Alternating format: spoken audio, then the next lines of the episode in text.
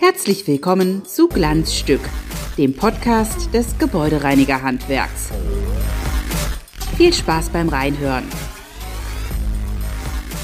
Glanzstück, Episode 23 und diesmal möchten wir über das Themenfeld Cybercrime bzw. IT-Sicherheit sprechen und zwar haben wir als Verband vor einigen Tagen für unsere Mitglieder eine zweieinhalbstündige Infoveranstaltung zum Thema angeboten. Die Resonanz war sehr groß und der Experte bei diesem Seminar war Dennis Leske und mit ihm möchte ich in diesem Podcast gerne sprechen. Hallo Dennis. Hi, freut mich hier zu sein.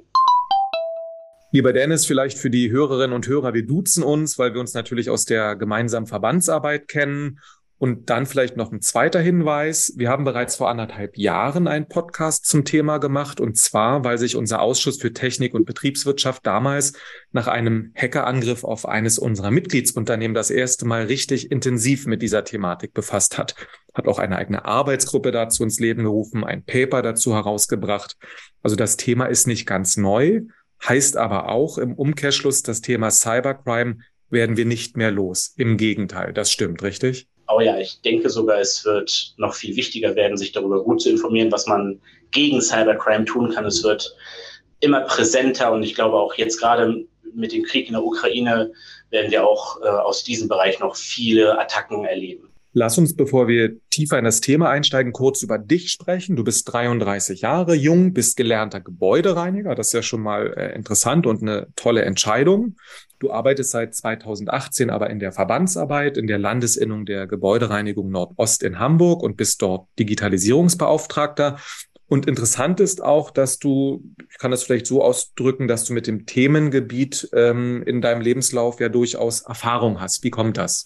Genau, ja, es sind äh, persönliche Erfahrungen mit diesem Themengebiet. Also in der Vergangenheit, ähm, ja, kann man sagen, habe ich das auch schon hier und da ausprobiert und habe auch meine kleinen Erfahrungen sammeln dürfen. Und äh, ich muss zugeben, es macht mir tatsächlich auch Spaß, äh, wenn ich heute darüber nachdenke, was ich da so gemacht habe. Also hier und da ein kleiner Hack war auch mal drinnen. Und äh, ja, deswegen finde ich das Themenfeld einfach so spannend und gerade auch halt die Verhaltensweisen. Also wie verhält man sich, wie verhält sich das Gegenüber, das finde ich halt persönlich durchaus sehr spannend bei dieser Sache. Okay.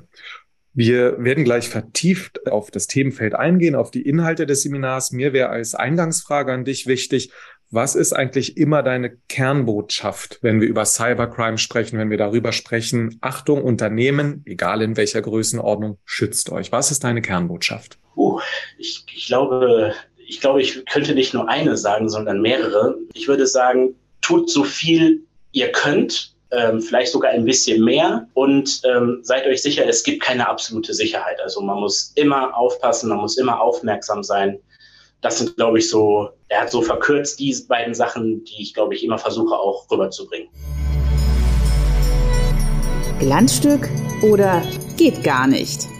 In dieser Kategorie sprechen wir immer kontrovers oder auch vertieft über einen konkreten Themenbereich. Das ist in diesem Fall das Thema IT-Sicherheit beziehungsweise Cybercrime, das ist klar. Und ich denke, da gibt es keine Kontroverse, dass sich jedes Unternehmen dagegen wappnen muss, richtig? Egal, ob du einen kleinen Betrieb mit 30 Beschäftigten hast oder mit 30.000 Leuten. Wie ist da deine Einschätzung? Sehe ich ganz genauso. Äh, es ist immer ein Thema, egal wie groß man ist, auch wenn man eine Privatperson ist, ist es ein Thema. Ähm, das Internet ist halt für jeden zugänglich, wenn man es so sagen möchte. Man kann über das Internet alles Mögliche erfahren. Äh, man kann sich die Firmen vorher anschauen, also ausspähen. Man kann sich als Hacker vorbereiten. Man kann sich es zurechtlegen, sich eine Strategie überlegen. Und deswegen ist es immer für jeden ein Thema, auch privat oder geschäftlich. Das ist vollkommen irrelevant. Es ist immer ein Thema. Lass uns in die Inhalte einsteigen und zwar mit der Frage, wie am meisten angegriffen wird. Das ist nach jüngster Cybercrime-Statistik die sogenannte Ransom-Software, quasi für Kriminelle weiterhin das erste Mittel der Wahl und das mit großem Schadenspotenzial. Wie genau ist das für, für mich als Laien? Äh, genau, die Ransomware-Software ähm, ist, ist halt die Verschlüsselungssoftware, also es ist ein Verschlüsselungsprogramm im Grunde genommen und sorgt dafür, dass man auf seine Inhalte, auf seine Dateien, auf seine Datenbanken nicht mehr zugreifen kann. Und äh, man nennt es auch Erpressersoftware, also man wird erpresst vom Hacker. Und zwar geht es immer im Grunde um ein Passwort. das man halt vom Hacker dann bekommt, damit man weiterarbeiten kann. Andere Attacken, ähm, die jetzt weniger Schaden verursachen, aber halt höchst unangenehm sind, zum Beispiel DDoS-Attacken, wo es halt auf jeden Fall darum geht, äh, den Service lahmzulegen. Also eine Art, ja, so Steine ins Getriebe zu werfen, kann man sagen. Wiederum gibt es halt sowas wie Passwörter ausspielen, Keylogger, das heißt, dass man halt versucht, mit zu oder aufzuzeichnen, was der User dann so auf der Tastatur eintippt, um daraus abzuleiten, wie man in Accounts reinkommt. Und dann gibt es natürlich auch einfach äh, sowas wie Zero-Day-Lücken. Das heißt, wenn dann veröffentlicht wird, es gibt ein Problem mit irgendwelchen Programmierungen oder Software oder Schnittstellen, äh, dass man da dann immer aufpasst, okay, oder auf der Hut ist. Und das nutzen Hacker dann halt aus, um vielleicht so schnell wie möglich halt diese Lücke auch für sich auszunutzen. Jetzt werden wir es in diesem Podcast nicht vermögen, das zweieinhalbstündige Seminar komplett durchzugehen, ist auch überhaupt nicht die Absicht. Mich würde aber interessieren, was die Teilnehmerinnen und Teilnehmer am meisten gefragt haben. Kann man das zusammenbringen? Kann man sagen, haben Sie gefragt, wie schützen wir uns? Was sollen wir machen, wenn wir erpresst werden? Oder ging es um Passworte, um technische Ausstattung? Was, was war deine Frage? Das, die, was waren die Hauptfragen? Das würde ich gerne mit dir mal durchdeklinieren. Oh ja, ich, ich glaube, es war ein bisschen gemischt. Ähm, ich bin aber selber in meinem Vortrag gar nicht so sehr auf technische Dinge eingegangen, sondern habe mich halt wirklich oder habe versucht darzulegen, wie es so, wie, wenn es darum geht, wie verhalte ich mich vorher, währenddessen oder auch vielleicht danach. Das ist ja eigentlich so das, was ich da so in diesem Vortrag versucht habe, rüberzubringen. Es geht viel um, um Gedankengänge wie, warum greift der Hacker mich an? Da geht es halt viel um Statistik, da geht es viel darum, ähm, dass man halt, ich sag mal, Mainstream irgendwie agiert. Das heißt, alle benutzen Android-Smartphone, das ist der größte Marktanteil, also ist es auch logisch, dass man versucht, diesen großen Marktanteil als Hacker für sich nutzbar zu machen. Also es geht vermehrt darum, halt ja zu hinterfragen, warum passiert es und nicht technisch, sondern verhaltenstechnisch. Also was ist der Grund für den Angriff? Okay. Und du hast gesagt, ähm, Ransom-Software im Grunde Erpresser-Software. Da geht es um eine Erpressung. Wenn du ähm, das bemerkst, sicherlich auch eine Frage von gestern. Was gibt es dann zu tun? Das allererste Ruhe bewahren und den PC ausschalten oder das Netzwerk kappen. Also das ist so ganz prägnant. Ähm, man will ja als Hacker Angst erzeugen und man will Panik erzeugen, weil man aus dieser Haltung heraus oft falsche Entscheidungen trifft. Und auch das Gefühl von Scham will ja erzeugt werden, dass man halt am besten nicht drüber spricht oder es versucht selbst zu lösen, was die Sachlage in den allermeisten Fällen noch viel, viel schlimmer macht. Äh, und ich glaube, das sind so die, die Punkte. Also ruhig bleiben, den Admin anrufen, also den Administrator oder auch den Zuständigen für die IT halt direkt informieren, äh, Kabel ziehen, ausschalten im Zweifel und äh, warten, bis jemand kommt, der weiß, was zu tun ist dann ist alles gut. Das ist aber auch ein Fall für die Polizei. Klar, äh, man muss es melden, man muss es der Polizei melden. Äh, es gibt mittlerweile auch wirklich gute Abteilungen. Also es wird ja immer so ein bisschen sich darüber lustig gemacht, dass die Polizei da gar nicht so gut ist drin. Aber tatsächlich gab es jetzt auch einen Fall, wo ja auch unsere deutsche Polizei den Amerikanern gut geholfen hat, um halt so einen äh, Verbrecherring auf, aufzu oder aufploppen zu lassen, sag ich mal. Also die, die Polizei hat schon ihre Mittel. Die Frage ist natürlich in dem Fall immer, wie groß ist der Schaden, dass sich die Polizei jetzt, ich sag mal, effektiv drum kümmert. Das ist vielleicht so die Frage, die dann steht, weil die natürlich auch personell bestimmt Probleme haben. Wenn man, jetzt haben wir drüber gesprochen, wenn man betroffen ist, wie kann man zumindest versuchen, nicht Betroffener zu sein oder zu werden? Kannst du vielleicht, auch wenn es vielleicht eher eine Oberfläche ist, einmal die wichtigsten und ersten Abwehrnotwendigkeiten benennen. Stichwort Passworte, weiß ich, ist im Seminar angesprochen worden. Vielleicht auch ähm, Passwort gewisse technische Ausstattungen. Genau, also das Allerwichtigste ist ähm, nicht, was ich tue, sondern wie viel tue ich. Also wie viele Barrieren baue ich auf, die man überwinden muss. Ich glaube, ich habe im Vortrag das Beispiel genannt, ein Fahrraddieb, da gibt es ja so die Regel, das Schloss muss so und so viele Minuten halten. Und sowas, so eine Denkrichtung, äh, auch wenn es jetzt nicht hundertprozentig vergleichbar ist, sollte man dann auch aufbauen. So viele mögliche Barrieren aufbauen von, ähm, von Passwort, das längste Passwort, was es gibt, den Algorithmus noch austricksen, indem man das vielleicht vorgegebene Passwort oder den Vorschlag nochmal eine eigene Note verpasst, damit das dann auch nicht mehr so ein Algorithmus ist, der das Passwort nur erstellt hat. Dann Passwortmanager als Software, die dann halt diese ganzen Passwörter auch nochmal schützen. Zwei-Faktor-Authentifizierung, das ist so ein Stick, der dafür sorgt, dass es halt auch ja, so, ein, so eine Hardware draus, also außerhalb von Software ist, die es nochmal schützt. Dann halt, und ich glaube, das ist so auch so der, mit der wichtigste Punkt, ähm, ja, wenn es dir schon komisch vorkommt, dann ist es auch komisch. Also so eine eigene Aufmerksamkeit auf dieses Thema, sich alles genau durchlesen. Man findet dann doch, wenn man beim Durchlesen sehr, sehr schnell heraus, ist es jetzt äh, ja was Verdächtiges oder ist es was Normales? Also gerade diese, dieses Aufmerksamsein, das ist, glaube ich, so ziemlich der beste Tipp. Wenn wir über Aufmerksamkeit oder auch zum Beispiel über das Passwortverhalten sprechen, dann sind ja die Mitarbeiterinnen und Mitarbeiter total wichtig. Also ich sag mal der Faktor Mensch. Also man öffnet eine E-Mail, da ist irgendwas dran, man ist morgens müde, trinkt seinen Kaffee, klickt auf irgendeinen PDF, plötzlich ähm, ist es soweit. Ist der Mensch, sind die Beschäftigten in der Tat der größte Schwachpunkt und was folgt daraus? Dass man regelmäßig schulen muss? Wie ist das Thema im, äh, im, im Seminar besprochen worden? Genau, ich hatte zu Beginn, glaube ich, so ein bisschen die Statistik gezeigt. Ne? Und da ging es halt darum, dass äh, gerade Hackerangriffe meistens Inside-Jobs sind. 15 Prozent äh, davon sind halt ohne Absicht und dann äh, wiederum 45 Prozent sind mit Absicht von den gesamten jetzt. Also ich glaube, 60 Prozent waren Inside-Jobs, 45 Prozent davon mit Absicht und 15 Prozent äh, waren ohne Absicht. Und ja, Mitarbeiter müssen mit diesem Thema konfrontiert werden. Nicht nur Mitarbeiter. Ich würde sogar sagen, wir sollten es halt unbedingt in jeden Ausbildungsberuf mit aufnehmen, weil Digitalisierung ist einfach, also ich meine, wir können ja viel darüber diskutieren, wie wir das jetzt alles angehen, aber mit in die Ausbildung dieses Thema aufnehmen, auch wenn es nur eine Woche thematisiert wird in diesen drei Jahren. Es geht darum, dass man privat und geschäftlich trennen muss, dass es halt nicht das gleiche Passwort privat wie geschäftlich genutzt wird, was vielleicht auch Sinn für einen persönlich macht, weil falls mal die Firma gehackt wird, hat ja auch der Hacker dann die persönlichen Passwörter, wenn man es mal andersrum denkt. Also es hat viel mit Aufklärung, viel mit Bildung zu tun, glaube ich, viel mit ja, sich selbst schlau machen und auch eine Meinung bilden. Also man sollte sehr aktiv bei dem Thema sein, weil die Digitalisierung wird diese Sachen ja nur verstärken. Also dass wir diese Dinge auch brauchen und das Wissen darum.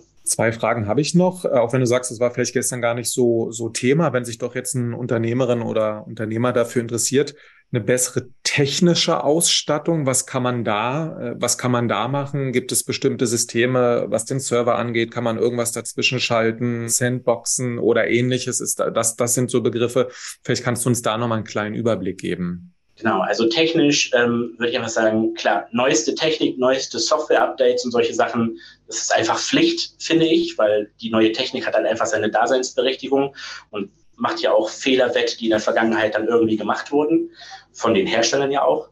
Klar, eine Sandbox, das ist ein Beispiel, was ich genannt habe, das ist halt ein Server, der Echtdaten, ich sag mal, wo so Spieldaten draufgespielt werden, um Echtdaten dahinter zu schützen. Und es gibt ja auch Hacker, die es, naja, aus Spaß machen, so wie ich es halt auch gemacht habe, so ein bisschen aus Spaß, äh, die dann einfach nur glücklich sind, so eine Barriere zu überwunden zu haben und dann landen sie in der Sandbox und dann ist es halt nicht gefährlich in diesem Sinne, äh, weil sie halt nur mit unechten Daten dann irgendwie hantieren können oder man hat ja dann auch kein DSGVO-Problem sofort, was man melden müsste, weil es halt keine Echtdaten sind, die man verloren oder wo man darauf zugegriffen hat. Ja, ich denke so, das ist so das. Aber ich glaube, das Wichtigste ist dabei ist auch, weil jede Serverstruktur, jedes Netzwerk von einem Betrieb ist ja auch sehr individuell. Und das muss man auf jeden Fall eng mit dem ITler halt auch durchgehen. Und da würde ich sagen, einfach den ITler ansprechen, ähm, vielleicht auch ein paar Fragen stellen. Wie bin ich denn geschützt? Habe ich schon alles getan? Eine Versicherung war auch ein Thema, dass man sich halt auch einfach absichern kann. Und ich denke, ja, einfach so viel wie möglich tun und hinterfragen, auch beim ITler nochmal fühlen, was halt geht. Und dann hat man da schon, ich sag mal, einen besseren Schutz, bestimmt als vorher. Und letzte Frage, Versicherung hätte ich auch nochmal gestellt. Wissen viele nicht, aber man kann sich auf dem Markt auf jeden Fall nach individualisierten Versicherungen umschauen. Das ist sicherlich ein wichtiger äh, Fakt für Unternehmerinnen und Unternehmer. Und das andere ist, gibt es die Möglichkeit, auch extern sich testen zu lassen. Das ist, ist, ist so, so ein Real-Test. Ist das eine Möglichkeit? Ist das eine gute Möglichkeit? Wo bucht man sowas? Machen sowas ähm, äh, Unternehmen? Das würde ich gerne noch als letzte Frage von dir wissen. Ähm, genau. Mir fällt noch etwas ein zur letzten Frage. Ähm, es ging ja auch darum, wie man sich technisch noch absichern kann. Das war ja auch so.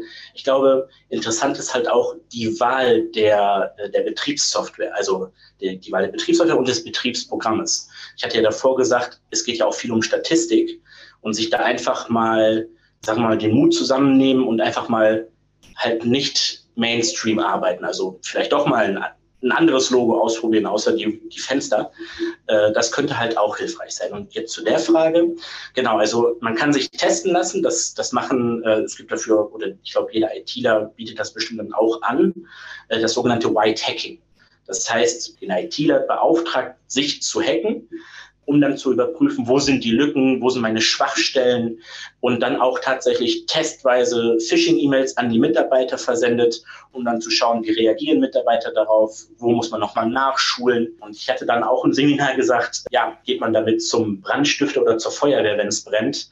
Ich habe einfach mal so eine vage Behauptung aufgestellt. Jeder, der halt auch sich irgendwie mit IT-Security beschäftigt, muss auch Ahnung haben, wie das Hacking funktioniert. Ich glaube, im Darknet ist man sehr anonym, da gibt es bestimmt welche mit Doppelleben, würde ich einfach mal behaupten. Also ich weiß nicht, ob es, ob es immer notwendig ist, so diese, diesen Feuerwehrweg zu gehen.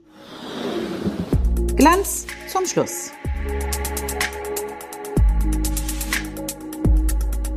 Glanz zum Schluss. Das ist unsere Abschiedskategorie. Zehn kurze Fragen mit der Bitte um zehn spontane, ebenso kurze Antworten. Und heute geht es themengemäß nicht nur, aber natürlich auch um Technik. Mac oder PC? Beides sind Computer.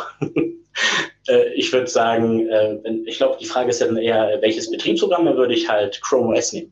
Android oder iOS? Ganz klar Android. Glaubst du, irgendwann können wir uns beamen wie bei Star Trek? Oh ja, ich liebe Star Trek, also auf jeden Fall. Das Handy kommt auch aus Star Trek, also auf jeden Fall ja. Netflix oder ARD? Oh, hm. Oh, äh, ich würde beides sagen. Das eine ist sehr informativ und wichtig für die Gesellschaft und äh, das andere ist halt, äh, um danach irgendwie runterzukommen. Also beides. Fußball weiß ich nicht. HSV oder St. Pauli? Weder noch. Ich bin gebürtig aus dem Pott und deswegen Borussia Dortmund. oder so.